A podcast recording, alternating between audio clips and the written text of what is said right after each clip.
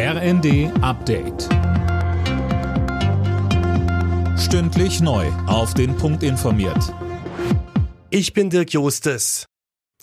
Der Bund soll Vorschläge für einen Nachfolger des 9-Euro-Tickets machen. Das haben die Verkehrsminister der Länder gefordert. Bundesverkehrsminister Wissing will stattdessen erstmal andere Dinge klären, etwa wie der öffentliche Nahverkehr generell attraktiver werden kann.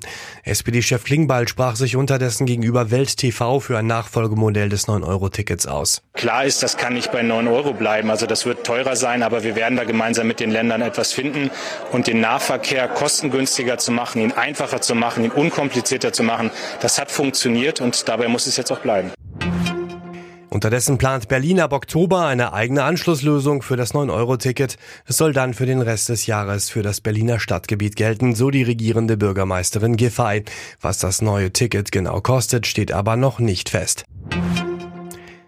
Es wird wohl doch schwieriger, Änderungen an der Gasumlage vorzunehmen. Zwar arbeitet das Wirtschaftsministerium daran, dass Unternehmen, die eigentlich keine Hilfen benötigen, nicht profitieren, aber oberste Priorität hat die Gasversorgung in Deutschland, so Bundeswirtschaftsminister Habeck. Heißt, dass wir eine rechtskonforme Lösung finden müssen, die nicht die Versorgungssicherheit insgesamt gefährdet. Denn wenn die Gasumlage nicht da wäre, ohne Ersatz, wird Juniper kein Geschäftsmodell mehr haben, kein Gas mehr einkaufen können und entsprechend werden wir dann ein ganz anderes Problem bekommen. Das darf natürlich nicht passieren.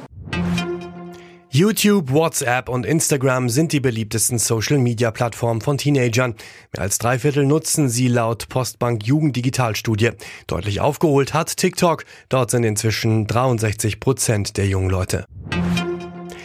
Der SC Freiburg hat das Freitagabendspiel der Fußball-Bundesliga gewonnen. Das Team von Trainer Christian Streich schlug Bochum zu Hause mit 1 zu 0. Freiburg klettert durch den Sieg erstmal auf Tabellenplatz 2. Bochum bleibt letzter. Alle Nachrichten auf rnd.de